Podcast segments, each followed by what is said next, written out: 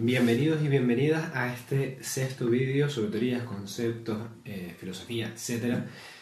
Y en este vídeo vamos a tratar un tema bastante interesante y es el sobrevivir a los primeros meses de sparring, es decir, sobrevivir a los primeros meses en los cuales se nos introduce eh, a la lucha de manera libre, en el sentido de que ya no hay un guion y simplemente somos dos personas que vamos a intentar estrangularnos, a intentar controlarnos en el suelo, a intentar derribarnos, a intentar golpearnos. Me da igual un poco la modalidad, me da igual un poco el arte marcial, eh, pero sí que hay un sentimiento unitario de esas primeras veces que se nos expone a, ese sparring, a, esa lucha de forma libre, que es apabullante para todo el mundo. Independientemente de qué estilo practiquemos, independientemente de quién nos enseñe, eh, ya los, que son alumnos míos sabéis que para poder acceder al sparring eh, necesitamos una serie de meses eh, que varían un poco dependiendo del alumno o alumna antes de poder introducirnos a la lucha en el cual vemos los aspectos básicos de la lucha en el suelo sobre todo para nosotros y a raíz de ahí vamos creando una base, una base, una base para que cuando por primera vez nos enfrentemos a un sparring sepamos un poco qué es lo que tenemos que hacer, sepamos un poco cuáles son las posiciones que tenemos que intentar conseguir y un largo etcétera, ¿no? Es decir, para no estar tan perdidos. Pero como digo, esto es una cuestión personal mía como profesor y es lo que yo he elegido para, para ustedes. Pero eso no siempre puede ser así, es decir, hay, veces que en otros gimnasios puede que no haya sparring nunca, o que sea mucho más tarde, o que sea desde el primer día. Entonces, el sparring para mí es una de las causas de mayor abandono de, alumnos y alumnas, porque es caótico, eh, eh, hasta cierto punto eh, es difícil de entender muchas veces y mal hecho puede ser la peor experiencia que tengamos en artes marciales en nuestra vida. entonces, ¿cómo podemos sobrevivir a esos primeros meses y cómo podemos seguir entrenando toda la vida de forma libre, ¿no? seguir pudiendo hacer sparring para toda la vida? Este vídeo, por lo tanto, es para aquellas personas que estamos empezando, pero también muy importante para aquellas personas que ya vemos un tiempo porque podemos recordar, ¿vale? No es difícil eh, echar la vista atrás e intentar recordar cuando nosotros estábamos empezando y lo que nos hubiera gustado a nosotros que, hubieran hecho con nosotros para poder echar una mano a aquellas personas que están empezando. Así que como digo, muy importante este vídeo para aquellas personas que estamos empezando a caminar en este mundillo de las artes marciales, pero también para aquellas personas que eh, ya llevamos un tiempo y que a lo mejor nos queda muy atrás eh, eh, cuando empezamos, pero que sin duda podemos vernos reflejados en nuestros compañeros y compañeras que sí que están empezando y que sí que están un poco perdidos. Y para clasificar un poco lo que tenemos un poco que hacer, tanto la parte que está empezando como la parte que ya lleva un poquito más de tiempo, me gustaría tratar tres puntos, más o menos. El primer punto es dejar el ego a un lado. ¿Vale? Eh, cuando empezamos a luchar de forma libre, por mucho que el instructor o instructora eh, intente crear un ámbito de trabajo saludable, la competitividad innata de todos nos va a hacer entender ese sparring como un evento en el cual una persona va a ganar y otra persona va a perder. Y eso dentro del gimnasio es una receta para el desastre, sobre todo cuando estamos empezando. Porque sorpresa, normalmente cuando estamos empezando vamos a perder siempre. Y si no vamos a perder, puede que nos hagamos daño y nos lesionemos. Entonces, entender que sobre todo los seis primeros meses, el primer año en el que estemos luchando de forma libre, en el que estemos haciendo sparring, no vamos a ganar ni a perder, solo vamos a aprender, es clave. Y por mucho que yo o cualquier otro profesor o profesora se empeñe en este concepto, si el alumno o alumna no lo interioriza, no servirá de nada y nos llevará a frustración y o a lesión. Indudablemente, indudablemente. Entonces es un aspecto clave. Cambiar el chip cuando estamos empezando y entender que no se trata, sobre todo con tus compañeros y compañeros de clase, no se trata de ganar, no se trata de perder. Se trata de aprender, aprender, aprender y aprender. De convertir esa enemistad de alguien que me quiere ganar a convertirse en un aliado que me va a ayudar a que no me ganen fuera, a que no me ganen fuera en una competición, a que no me ganen fuera en una pelea en la calle, a que no me peguen de hostia fuera. Para que cambiar ese chip tiene que ser algo totalmente interno, tenemos que cambiar nosotros. ¿Cómo podemos hacer ese cambio de manera activa? ¿Cómo podemos cambiar este chip? Porque como digo, la competitividad hay personas que la tienen un poco más aguda, hay personas que la tienen un poquito menos, pero hasta cierto punto creo que todos tenemos un poco de competitividad. ¿Y cómo podemos cambiar ese eh, chip? ¿no? Es decir, si nos cuesta, si para nosotros es algo relativamente fácil y entendemos el concepto ya per se, pues haríamos al siguiente punto, ningún problema. Pero si creemos que puede que nos cueste, vemos que luchamos y nos frustramos cuando nos pasa la guardia, cuando nos finalizan, lo vemos como una derrota, no estamos haciendo las cosas bien. Entonces, algún truco, ¿cómo puede ser? Pues por ejemplo, puede ser eh, intentar buscar eh, ayuda, ¿no? Es decir, en el sentido de cuando alguien me finalice, no verlo como una derrota, sino como una oportunidad de aprender, preguntar. Preguntar preguntar a nuestro compañero o compañera qué nos ha hecho, que nos explique al final de la lucha, cuando ya haya acabado, oye, ¿cómo me hiciste esa inversión? ¿Cómo me hiciste ese estrangulamiento? ¿Cómo me hiciste esa luxación? Lo que sea, me da igual. Recoger datos y preguntar. Porque normalmente la gente está encantada de explicarlo. Sobre todo si vamos con una actitud humilde y con ganas de aprender. Eso para la persona que está empezando. Para el que ya lleva un tiempo, olvidarse del cinto. Para los que me conocen un poquito más, saben que yo y los cinturones en artes marciales, eh, de blanco a negro, independientemente del estilo, los detesto. No me gusta nada. Lo único que aporta muchas veces es negatividad. Por desgracia es lo que tenemos y parece que no va a cambiar. Y tenemos un poco que pasar por el. Pero olvídense del cinto. Olvídense del cinto. No pasa nada porque nos finalice un síntoma pequeño, no pasa nada porque un síntoma pequeño nos pase la guardia, no pasa nada porque un síntoma pequeño nos golpee en la cara o nos derribe. Sobre todo si somos compañeros de gimnasio. Si estamos entre compañeros y compañeras, no pasa nada. Lo repetiré hasta la saciedad, pero es que es que ocurre es que ocurre. No hay nada que demostrar por tener un síntoma alto. El síntoma simplemente, llanamente, es una representación del tiempo que llevamos entrenando en el gimnasio y el tiempo que le llevamos dedicando a un arte marcial. Pero no el grado de conocimiento en la misma. Debería, pero si llevo 20 años sin entrenar y era cinturón marrón, no puedo pretender tener el mismo nivel que un cinturón azul o naranja que lleva 4, 5 o 10 años entrenando en esos 20 que yo he estado sin entrenar. Daría para otro vídeo la importancia de los cintos, pero simplemente recalcar, si tenemos en teoría, en el papel, más experiencia que la otra persona, no tenemos que escacharla, no tenemos que someterla cada 10 segundos. No probamos nada así. No probamos absolutamente nada así. No hay nada que demostrar al instructor ni a ustedes mismos. ¿Qué valor tiene estrangular a un cinturón blanco en 10 segundos? Una persona que está empezando. No tiene ningún valor. Más valor tiene llevarlo de la mano, intentar que nos ponga en situaciones peligrosas, intentar enseñarle alguna cosa que a nosotros nos guste bien y que con esa cosa nos intente finalizar o nos intente controlar y no poder escapar. Eso es una satisfacción brutal y a mí como profesor muchas veces cuando yo enseño un control y no puedo escapar de ese control por mera fuerza bruta, por mera imposición física y veo que está aplicado correcto, me da una satisfacción tremenda. Entonces es cambiar el chip, cambiar el chip, convertir a ese enemigo al que tengo que demostrar que yo soy mejor que él, a vamos a enseñarle unos trucos para sacar el mejor compañero o compañera de entrenamiento que pueda llegar a tener en mi vida. Y así mejorar yo individualmente gracias a que estoy ayudando a mejorar a alguien que si bien todavía va un poquito detrás mío necesita ese apoyo, ese apoyo.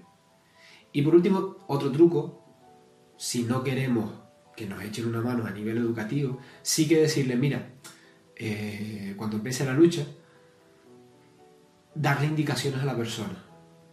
Decirle, mira, me agobio muchísimo el control lateral. Cuando hagas control lateral, por favor, puedes hacer un poquito menos de presión.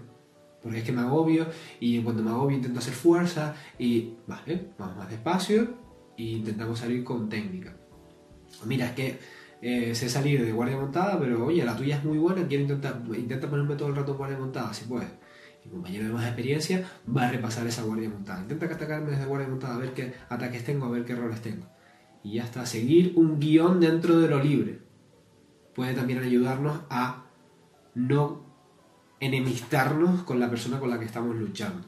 Entonces, primer punto clave, dejar de pensar de manera competitiva que estamos entrenando con un enemigo y entender que estamos entrenando con un aliado, con un compañero o compañera que simplemente nos va a ayudar a mejorar de manera segura y rápida hasta un punto en el cual estemos de igual a igual. Pasaríamos entonces al segundo punto y es enfocarnos en sobrevivir antes que en someter. ¿Y qué me refiero con esto? Es decir, eh, al principio lo que más nos llama la atención de Jiu-Jitsu son las obstrucciones, las luxaciones, los derribos, etc. Es decir, aquellas técnicas, sobre todo en el suelo, que son súper complejas y que una vez aplicadas correctamente conseguimos finalizar, es decir, que la persona se tenga que rendir ante nosotros eh, por un impedimento físico, es decir, porque no le llega sangre al cerebro, porque no le llega oxígeno a los pulmones o porque alguna de sus articulaciones está empezando a sufrir dolor. Sin duda es una de las cosas más interesantes del jiu-jitsu y sin duda eh, eh, es eh, el objetivo ¿no? final del jiu-jitsu, someter a una persona a nuestra voluntad de tal forma que en una situación de peligro real podamos tener ese recurso, ese último recurso para acabar la lucha y en una competición eh, lo que nos otorga la victoria independientemente de, los puntos. ¿vale? Es, ganar de forma perfecta. El oponente nos da la victoria. No es un árbitro que marca puntos, es nuestro oponente el que nos da la victoria, nos reconoce que le hemos ganado eh, jugando un mismo juego. Por lo tanto puede ser al principio eh, puede parecer al principio que tenemos que ir a, someter siempre a nuestro oponente, cuando todo lo contrario, tenemos que sobrevivir. Y para ello tenemos que entender las tres fases del progreso en el jiu-jitsu. Lo primero que tenemos que entender es qué está ocurriendo. No puedo someter a una persona si no entiendo lo que está ocurriendo. Para entender lo que está ocurriendo tengo que observar, tengo que ponerle nombre a las cosas, tengo que entender pues mira, ahora estoy en un control lateral, ahora tengo un gancho, ahora tengo un contragancho, ahora me están agarrando de manera dominante y es peligroso porque me pueden derribar y un largo etcétera. No se trata al principio tanto de aprender a someter, sino de saber qué está ocurriendo. Una vez que sé qué está ocurriendo, puedo pasar a la segunda fase, que es prevenir lo que vaya a ocurrir. Se hace muy difícil evitar que me monten la guardia si no sé lo que es una guardia montada. Pero cuando ya llevo un tiempo observando, un tiempo analizando, ya sé cuándo me van a montar la guardia y puedo empezar a prevenirla. Puedo empezar a poner barreras, a moverme de tal forma que intente evitar que me lleguen a esa guardia montada. Pero si no la he reconocido porque no me he intentado saltar la primera fase de, aprendizaje, no voy a poder reconocerlo. Entonces, primero observamos, segundo evitamos. Y por último pasaríamos entonces a la tercera fase del aprendizaje, que es aplicar. Aplicar nosotros esa guardia montada y desde esa guardia montada finalizar. Eso como ven, para poder someter hay que entender hay que anticipar y hay que aplicar. Por lo tanto, al principio no se obsesionen con ir directamente a la sumisión. Permítanse el lujo de aprender, permítanse el lujo de observar, permítanse el lujo de intentar anticipar. Es decir, que no nos monten la guardia la primera puede ser un éxito en los primeros meses de sparring, tanto como al año que no nos puedan someter, o que no nos puedan estrangular, o que no nos ganen la espalda. Es decir, cambiar el foco de, atención y que no sea, no, no, tengo que estar yo arriba, tengo que coger una kimura, tengo que coger eh, un, estrangulamiento, no, no, no. Lo primero es entender incluso aunque me sometan, decir, vale, es que me ha cogido con un triángulo. Ah, ya sé lo que ha ocurrido. ¿Vale? Cambiar el chip. Cambiar el chip y empezar a, a entender que los primeros meses de lucha es reconocer lo que me viene para que sea cada vez más difícil. Y el último punto, y ya con esto acabamos, es gracias, gracias, gracias. Es decir, tener gratitud, no frustración. Si me pasan la guardia, gracias. Si me finalizan, gracias. Si me derriban, gracias. Porque yo lo veo muchísimo como entrenador. Me pasa la guardia. Ah, me, me estrangulan. Me cacho en 10, ya me estrangularon. Olvídense de eso. Olvídense de eso. Volvemos a lo primero, al primer punto de todo, de esta charla. Me han derrotado. No te han derrotado. No has perdido nada. No has perdido absolutamente nada. No estás en una competición y no estás en la calle. Sigues vivo y estás entre compañeros. Gracias, gracias. ¿Cómo has llegado ahí? Dios, qué guapa está esa estrangulación. Dios, ¿cómo me derribaste? ¿Qué hiciste? Ni me enteré. ¿Ven el cambio de chip? Me ha derribado igual, me ha finalizado igual. Pero yo, en vez de frustrarme conmigo mismo, flipo con lo que me ha hecho el compañero o la compañera.